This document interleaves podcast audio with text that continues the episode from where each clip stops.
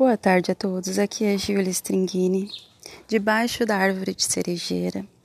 Inicio a leitura do livro O Tarô Zen de Osho. Osho sempre foi mais que um mero orador ou filósofo.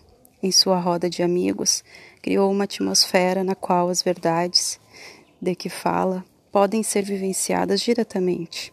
Caminhar em companhia de Osho não é retirar-se para as montanhas e levar uma vida de ascetismo e repouso, bem longe do burburinho das ruas. Ao contrário, é empenhar-se totalmente na tarefa de despertar por meio de uma enorme variedade de meditações, curas físicas e terapias psicológicas, muito riso e muito divertimento, além de boas doses de criatividade e trabalho pesado. Varrer o chão é meditar tanto quanto sentar-se em silêncio na presença do Mestre e assistir às lutas pelo poder entre colegas na cozinha é tão significativo quanto entender o Sutra do Diamante, declamado por Gautama Buda. Até os altos e baixos dos, dos casos amorosos têm seu lugar na jornada em busca do autoconhecimento.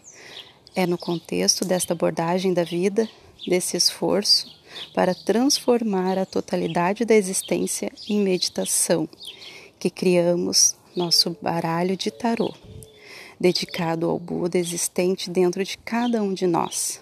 O Buda não é monopólio de ninguém, está dentro de todos nós. Você não precisa ser budista para ser um Buda.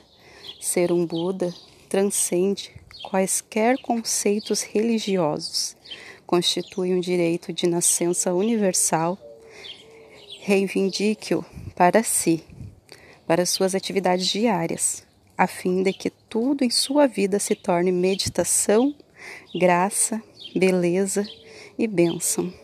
Oxo, o jogo transcendental do Zen.